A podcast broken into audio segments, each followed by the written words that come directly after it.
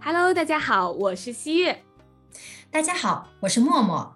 我前两天看到东方卫视曾经的一个女主播，现在做了女博主，然后自己又经营了一家传媒公司。离开东方卫视这么稳定的一个工作，最主要的原因是有了孩子。对，有了孩子之后，尤其是呃，女人她的生活方向会有很大的改变。对他谈到，嗯，有了孩子之后，他原来的工作时长，呃，工作性质可能就不太适合他有了孩子之后的一个状态，所以他需要更变他的工作时长以及工作内容了。是啊，呃，我们两个现在就是在三十四四十岁之间，你觉得你三十岁之后这个改变大吗？我觉得还挺大的。二十几岁的时候，我可能会，嗯，更多的。有一些焦虑、焦急都会有，但是三十岁以后反而心态会逐渐稳定和成熟起来了。我觉得，嗯，看来孔子说的“三十而立，四十而不惑”还是有一定道理的。我觉得女人的年龄啊，其实就像被隐藏的宝藏一样。有些人呢，他可能一辈子都发现不了自己的宝藏，但有些人呢，他可以随着年龄慢慢的增长。发现自己哦，原来我这么棒，是不是？我们现在是美貌与智慧并存的这样的一个综合体。我相信我的脸上每多一条皱纹，我的阅历都会增加一点。一定会的，一定会的。呃，我看了一些书，他们说呢，三十岁的女性，尤其是现在啊，是女性的觉醒时期。就是很多时候，我们三十岁之前，嗯，被洗脑的时候是无意识的嘛。但是三十岁以后，可能会更有思考的这个能力。所以说，就是女性，我们所有呃一些价值观呢，可能会发生一些很大的变化。我觉得你说这点，我特别赞同。嗯，现在这个社会啊，真的是信息太发达了。以前好像我们小的时候，某些东西不懂，我们没有办法百度，没有办法上网查各种的什么小某书也好，还是某音也好，都查不到。我们只能凭经验或者是向他人去请教。但现在不一样了，现在就是你可以在各处随时随地的接触到各种的信息，但是。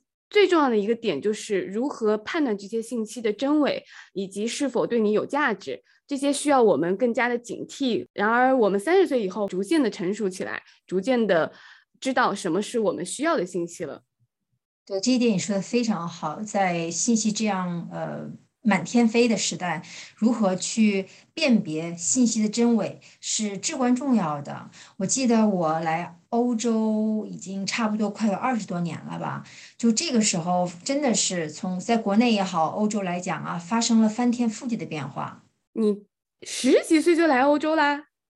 哦，对，因为我来的还是比较早的，前几年吧，就是有很多价值观还是在动摇的这个那个阶段。现在呢，就觉得哎呀，可以跟自己的这个叫 identity 吧，定位有一个很好的定位吧。哇，我都不敢想象十几岁的小姑娘一个人跑到一个那么陌生的国度。那个时候微信还没有呢啊，那时候电话还不是很方便，对吧？没有，我们当时打电话的时候去电话亭里面嘛，然后用那个卡的，可能现在小孩都很难想象，当时就真的打一次岳阳电话，哎，好贵呀，要攒一定钱然后再打。是的，是的，嗯，我记得小的时候，我姨妈想让我妹妹去美国。因为我妹妹的大伯在美国一直做科研，就想让她住在他们家，嗯，直接在那儿上学，然后直到以后读大学会比较方便一些。从小就送出去，但是我妹妹一直不肯。为了劝我妹妹，还动员了我说让我陪她一起去。然后那个时候我一想，我要那么小，那时候就小学其实还没有毕业，让我们出去上初中嘛。嗯嗯，那时候那么小。然后我想，天呐，我不能够去这么远的一个地方。当时觉得美国简直就是 遥远的天边一样，怎么能一个人去这么远的地方？所以我就没有同意，我妹妹也就没去成。直到她成年以后，工作了以后，现在才去的美国。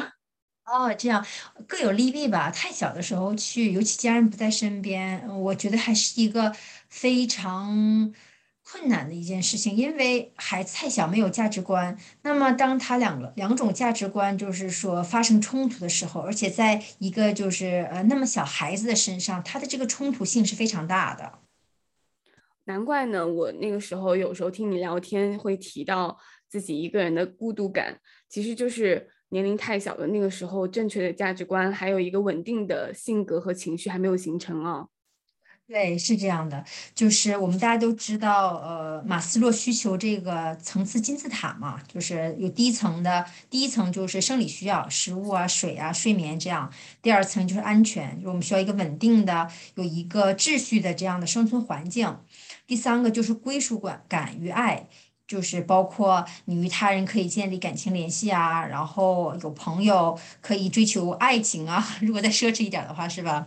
然后到第四点的话，就是第四层的时候，就是尊重，对自己的尊重，呃，他人对他人的尊重，然后最高这一层其实才自我实现。自我实现就是发挥潜能，然后实现理想与与抱负。所以说，你当第一就是刚开始这几层满足的时候，人类。自然而然的就会去往上追求，不是说，嗯，太贪心啊，怎么样？这是一个人性。那你那个时候那么小的时候，是不是还停留在前一两层的时候，就就已经要面对生活上所有的困难了？对你说的非常对，我当时是没有归属感与爱，我当时还在第三层，因为家人离得又远，然后那个时候呢又没有一个呃比较稳定的这样的一种思维模式吧，所以说跟身边的人，尤其是当地人跟我文化不一样的，很难去建立友情。这个让我想起我老公，我老公是呃十岁多一点点来到的德国，但是他比你更幸运一些，他是。跟着我婆婆一起来德国的，我婆婆是先来德国，然后稳定下来之后再把我老公接到德国来的，所以他有两个好处吧。第一就是那个时候年龄会比你更小一点，对吧？对，嗯，其实小孩子的适应能力是会比较强的啊，这是一个。还有一个呢，就是他还有最亲的人在身边，你是没有的。主要的是他应该有亲人在在身边，然后给他一个比较稳定的这种生存环境，这个很重要，对于小孩来讲。呃，我最遗憾的就是说我从来没有在国内上过大学，因为跟同学聊天的时候，国内同学聊天的时候，他们就会说在国内里四年风花雪月，然后就感觉哇，这样的生活，我当时的四年是。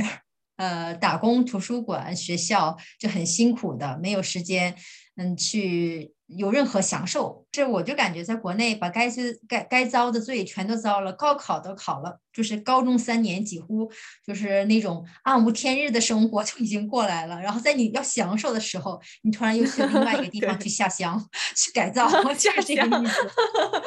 对啊，欧洲大农村是吧？对，之后在英国就呃毕业了之后就在金融业工作，一直追寻着自己所谓的那种理想生活吧，就觉得你哎你毕业好了，然后你参加一份很稳定的工作，生活几乎就完成的差不多了，剩下就是享受了。到后来我才发现不是这样的，就是人这一生都是在追求的，就是看你追求的是什么。如果你只追求财富的话，嗯，到后来很有可能这种满足感很低。哎，我有一个疑问啊，默默，嗯，你后来是选择跨文化为研究的方向，但是呢，你刚毕业的时候是做金融行业的，对对，那我觉得这个这个跨度有点大呀。是我自己也挺吃惊的，而且我觉得自己特别幸运，因为当时在做金融的时候，就是要经常卖一些呃投资项目，然后。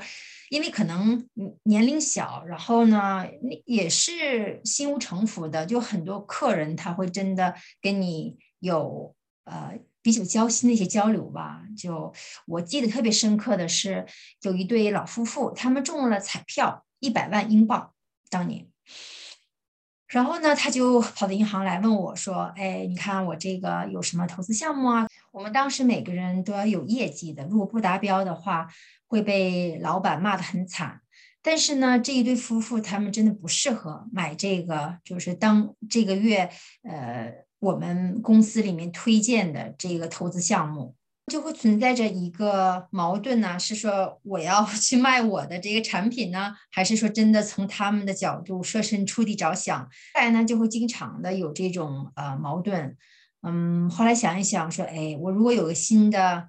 嗯，开始的话，那么我希望去做一些其他的事情，然后可以让自己更有满足感的事情。就特别幸运的是，我三十岁那一年，我有机会来德国重新开始。就是我当时毕业的工作跟我学的其实是非常靠近的，但是因为我们大学里面可以选课的嘛，然后当时我们也选了，就是我也选了跨文化交流这一课，当时就对这个事情其实蛮感兴趣的，因为我当时来欧洲的时候，其实对文化这个概念。了解的特别少，就没有任何印象。如果你问我英国，你知道谁？当时我可能就知道莎士比亚之类的，呃，也不会有太多的想法。但是后来才发现，如果你真的在一个国家要长时间的生存，就是要生活的比较舒服的话，那么一定要对当地的文化有很好的了解。那你当时为什么会选择放弃英国的生活，又来到了新的国家呢？我们是因为个人的原因，然后就有机会来到了德国，然后从零开始，这样就用了大概两年的时间吧，学习语言啊、文化呀，融入当地的生活。后来就想，哎，我也许可以从事跨文化这交流这一方面的呃工作，然后就很很有幸的在德国大学申请到了呃大学讲师这个职位，然后我就一直在大学里面教跨文化交流这样。你是从小去的英国，花了很长时间要独自面对这个生活，处理很多的东西，又是在一个嗯打电话甚至都不是很方便的一个一个年代，好容易有一个很不错的一个工作，是吧？银行的工作应该是很不错的了，嗯，你又放弃了，然后你又换了一个国家，关键这个国家不说英语，哎，哈哈哈，对。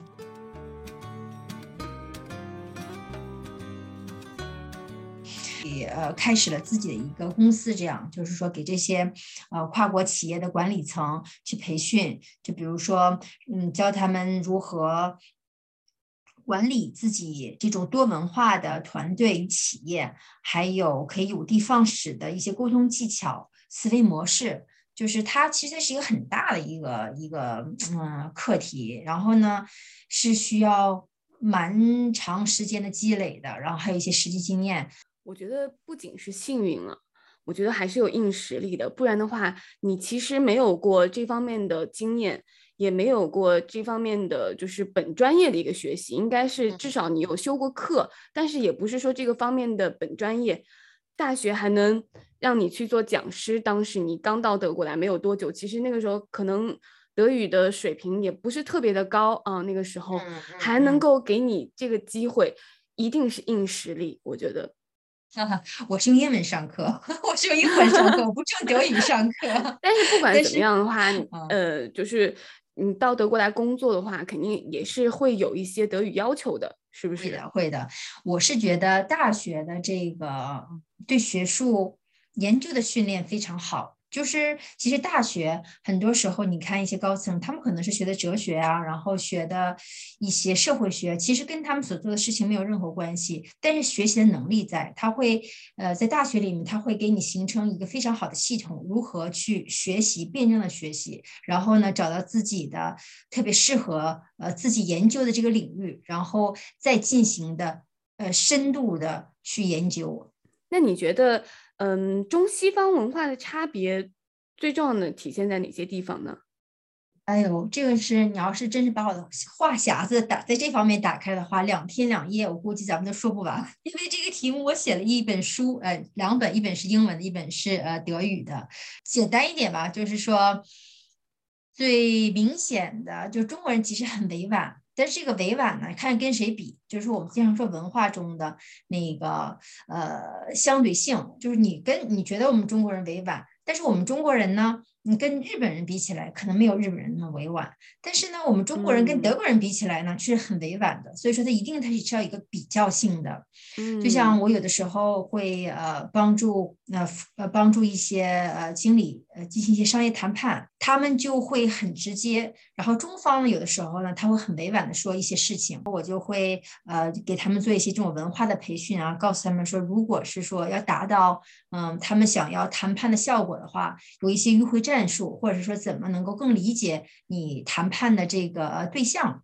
你的这个经历让我想到一句话，就是一个人是赚不到能力范围以外的钱的，所以我才说你这个是硬实力。我我 刚才想到一个点，就是你做出了自己的一个特色，你是一个完全具备嗯很强的个人竞争力的一个人。为什么？因为你本专业是学的金融专业，然后你研究的领域又是跨文化交流的这个领域，所以你刚好把这两个做了一个融合，帮助一些高层进行一些商业的谈判，因为你懂商业，然后又懂跨文化领域的这个差异，所以你能够把这两个结合的做得很好。而我们现在很多时候说，嗯，复合型人才才会更加的受欢迎，你就是一个很典型的例子，我觉得。人才那谈不上，但是我觉得我的性格来讲是绝对不会有这种巨大财富积累的。有的时候就是想喜欢做一件事情，然后想把这件事情做好，能够嗯给其比其他人一些启发吧。嗯，就比如说在大学的时候，我会做一些培训给这些国际学生，你就会发现，其实呃留学的这些学生还有家长，嗯，提前要做一些。心理上的准备工作，这个非常重要。这个在国外，我觉得还是发展的相对来讲比较好一些的。在国内，好像这个还是在比较起步的阶段。就是说，你出国不是说你带没带够钱呀，你有没有地方住啊，你语言是不是过关了，就这么简单的。不是说你就是好好学习，就毕了业之后你就完成了你这个留学的目标，不是这样的。我觉得出国最大的益处就是说。你能够看清自己，因为人是看不到自己的，只有看到不同的时候反弹回来，你才可以看到自己。你可以有思考能力的这样的一群人，他们才能够呃更加开拓自己的眼界，然后提升自己的这个价值观。嗯，所以说我觉得在要出国的一些年轻人还有家长们。在此之前，在出国之前，一定要做好这一方面的准备，就是说，呃，从对当地文化的了解呀，呃，要从如何跟当地人做朋友啊，到有能力去解决各个方面的矛盾。其实矛盾是我见过最，嗯，呃，怎么说呢？就是说是会让人很颓废的。这样的一个一个一个事情不会解决矛盾，他们只会呃避免，或者是说只会呃步步往后退，但是很快就会发现你没有地方退了，然后你还没有这个能力去解决，那你怎么办？所以说有一些人他就会抑郁，我身边就是有一些这样的，然后到后来有一个很严重，他后来自杀了，呃，不是说没有家中有钱，家中真的是就是呃可以给他很好的物质生活，但是就是心灵建设这一方面没有做到。你不要说孩子了啊，就是，呃，留学生、成年的或者是刚成年的这样的年轻人了，就连我，我三十岁 来到德国，我也有了一段时间的适应期。这个适应期并不是说，嗯，你的知识储备或者是你的经济储备能够给你带来很多力量的，而是就像你刚才讲到的，完全是心理建设方面的，而。这个方面是我们很多人都没有去意识到的，甚至不要说重视了，就连意识都很难的。对，是这样的。所以说我我就经常会跟我学生讲嘛，你要去一个新的环境，就比如说你去英国，那么你不是仅仅的说啊，我可以说一口流利的英文，而是说，呃，你要想一想，呃，英国人为什么这么有丰富的创造力？是是什么让他们在文学上、艺术上、音乐上取得了这么大的成就？或者是说，你来德国，为什么德国的这个机械业他们这么强大？嗯，为什么他们有这样严谨的呃工作态度？其实，呃，我觉得。对于特对于在这一题目很感兴趣的听众们，你们完全可以看一下哲学的，就是哲学方面的英中西哲学对比，比如说德国的康德呀，嗯，那个叔本华呀，然后你跟跟中国的孔子、老子这样比一下，很有意思。我觉得在看这些书之前，先要看一下我们默默的书，这样 对这个 有一个大概的了解，以后再去看专业方向的书会更好一点。谢谢，谢谢你帮我推书。因为我觉得为什么你的书会更让人能够有所体会？因为你是从小自己面对这些所有的一切，你所有讲的这些东西，可能都是你自己经历过的。是的，是的，因为年龄越大的时候，嗯，我就会发现我对物质的要求并不是很高，没有什么太大的追求。以前小的时候穷，就是想每天可以吃到排骨，就是我人生的目标了。到后来，这个目标早就已经达成了。之所以能够活得这么通透，是因为我们俩都能够对自己有正确的认知。相对来讲，我觉得三十多岁的我，当然还有很多很多地方需要改善。但是我发现，我现在的人生目标不是说仅仅的这种财富积累了，而是说真的能够，嗯，去帮助到身边的人，然后从中呢，可以让自己呃，就是因此谋生吧。我觉得这样的话，心里会很舒服，会很安心。发现我们到了中年以后，会逐渐明白一个点，就是对自己的生活稍微低配一点。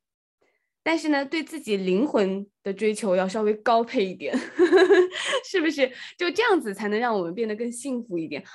无欲则刚吧，很多时候，嗯，当然中间也会有很多的烦恼啊，然后也会有一些迷茫啊，这个我觉得都是很正常的。我特别痛苦的时候，我就会告诉自己，明天可能会更好一些。就是你要忍受生命中的痛苦还有困难，这个。是都是相对的嘛，你没有痛苦，你怎么知道什么是欢乐呢？对吧？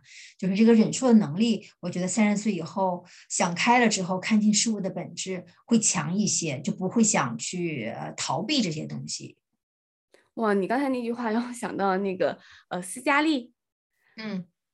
佳丽在 最后说到：“嗯，明天一定会更好的。”我就突然想到了他，觉得乐观吧，乐观其实还真的是很重要的。说盲目的乐观，嗯，也未尝不是一件好事。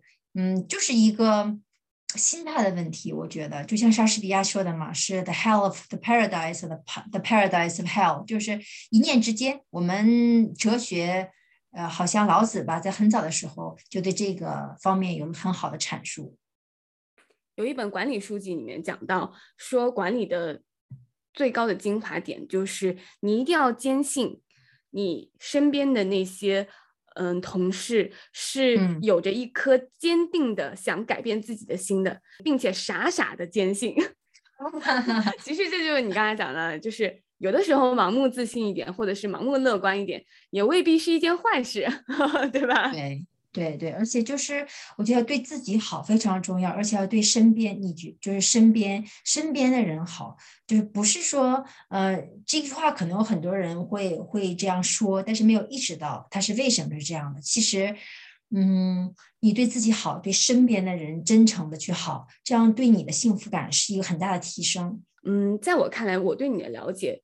对自己好，应该是内在的一些好。其实我们知道，很多现在的女性，嗯，更多的情况下会把对自己好放在外在上。嗯，就比如说我我要买个包，哎，我我这个月要买买多少多少东西，他们会把买东西的这种多巴胺变成自己的一种幸福。其实我们很多时候是向内求的内啡肽，才是一种可持续的动力。对我们来说，我觉得你就是一个把重点放在自己向内求的一个很好的典范。你可以跟大家分享一下，如何就是在这个三十岁以后的敏感的阶段，能够度过这个女性的危机的一个方法吗？我觉得首先呢，度过不了，就是要去接受。嗯，而且是危机，看你怎么看。你要是觉得，嗯，对你自己的人生性格是一个锻炼的话，或者是说你能给你的下一代，呃，以后更好，呃，关于人生，呃，人生经验的分享的话，其实这个痛苦它也就没有那么痛苦了。嗯，最重要的，我感觉还是。增强自己的心理力量。我好像在几乎每一期视频都会唠里唠叨的说，女生啊，我们一定要多读书，是因为我们像我们这种自己写书的人，知道一本好书，呃，之后文字的力量真的是，嗯，会呃把人生最好的精华展现在书上的。那么这么好的东西就在你身边，然后你可以从他们那里去看到不同的世界。呃，我觉得这个是很很有呃很有意思的，而且我个人觉得，一个快乐的女人才能够发展出一个快乐的家庭，就是因为你这句话我特别的赞同，就是这个家庭的幸福指数，你大可看这个家庭的女主人，不管是上一代还是下一代，都会受到这个女主人的影响。所以说，你问我如何度过危机啊？我觉得每个人的危机都不一样，而且有大有小。我也其实说实话，我的需求金字塔，我的第一层生理需要还有安全安全需要全部都已经满足了，我我才可以跟你谈归属感爱啊，或者说自我实现。但有很多人，他们可能在前两前前两个呃阶层就没有满足，那我说的这些话可能对他们没有任何意义，对不对？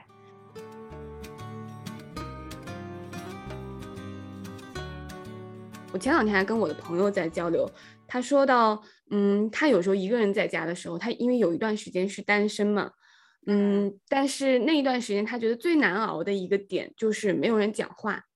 嗯嗯嗯，然后他就会看李佳琦他们的直播，他说就从那个时候养成了看直播的这个习惯，让他一直觉得身边有人讲话。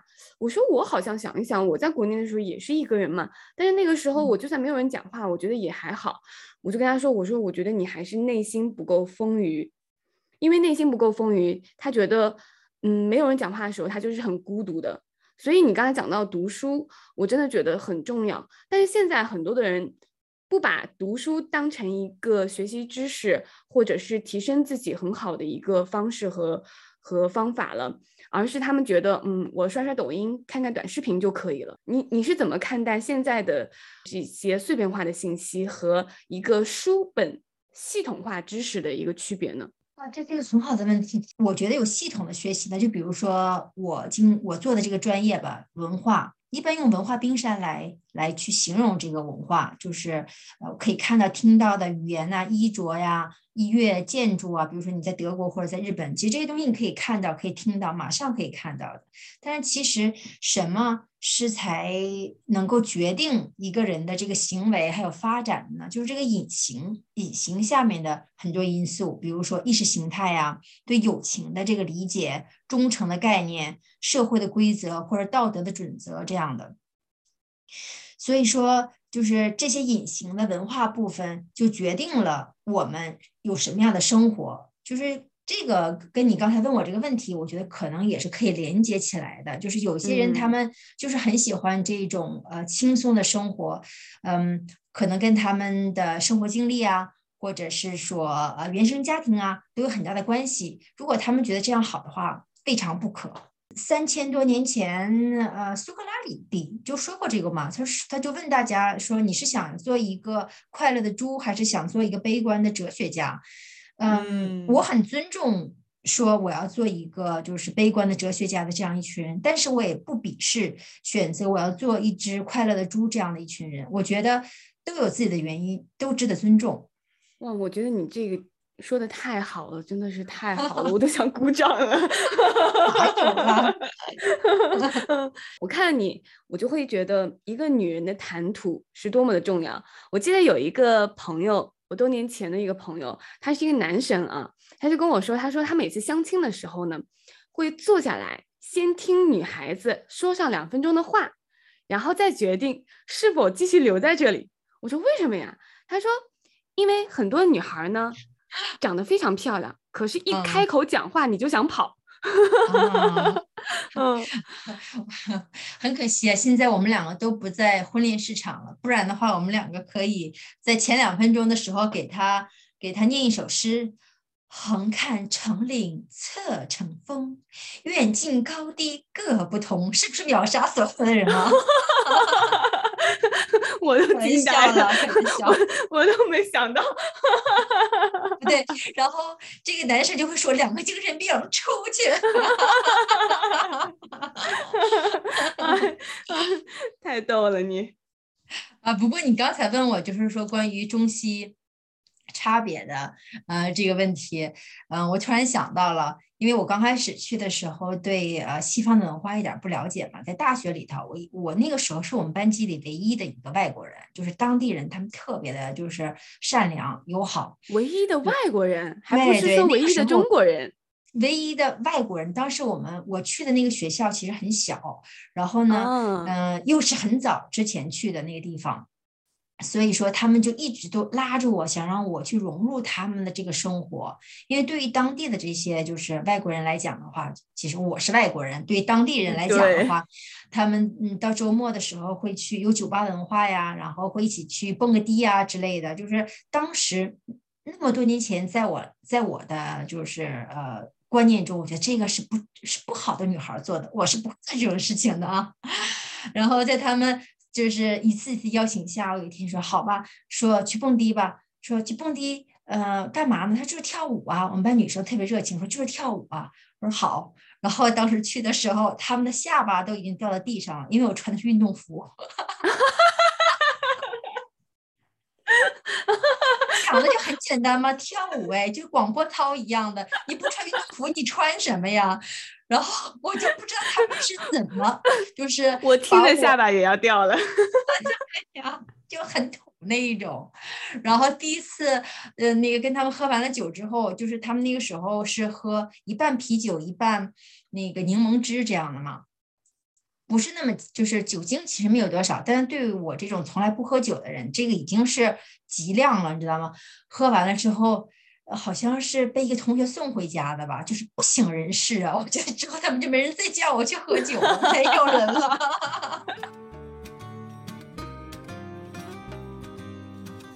你三十多岁的整一个过程，如果把人生拉长了看啊，你会觉得在你的整个人生阶段，它属于一个什么样的一个过程呢？应该是觉醒阶段吧。嗯，它属于一个觉醒阶段，是。嗯，而且在这一个阶段，我学会了用另一种角度去看这个世界的不太好这一面。嗯，就给你举个例子，我前一阵子去买车，然后卖车的那个人呢就跟我说：“你看了这个车，看好了，你就要买，因为我们买的是二手车嘛。说你看好了就要买，你不能是，你不能是你开完了之后你就你就不买这样。其实这是强买强卖的意思呀。对呀，对呀，很强，就是这个态度很强势。我觉得要是我以前的话，我会很生气，然后我会说有病吧，就走了这样。但是我不知道为什么，那一次我看到他这样说的时候，我就突然我就很平静的跟他说：“我说可能你今天跟我说的这些话跟你以前的经验就是有关系，你可能有一些不好的经验跟客户。但是我要告诉你的是呢，我不能够许诺你，我开了你这个车我就一定要买。所以所以说在这种情况下，我拒绝去继续嗯在这里面呃。”看你任何一部车，然后，呃，我觉得就是很真诚、很真实的告诉他我的想法，也不对我说完他的话，我看他的脸的，就是就立刻温柔起来，因为这我的话也不好听，但是我的语气中没有任何呃攻击的意思，然后他可能也明白了，我也只是仅仅的想表达我的想法而已。那你这种就属于一种温柔的还击，而这种温柔的还击真的是。那要 要达到一定的境界才能做到的，我发现。你知道，下一次如果有人强买强卖的话，上去就是一个拥抱，然后再来一个吻，然后说对不起，我不买。可以可以，就是可以。好像我们逐渐长大了以后，我们会发现自己对其他人与我们的不同，慢慢的变得可接受，并且乐于去接受了。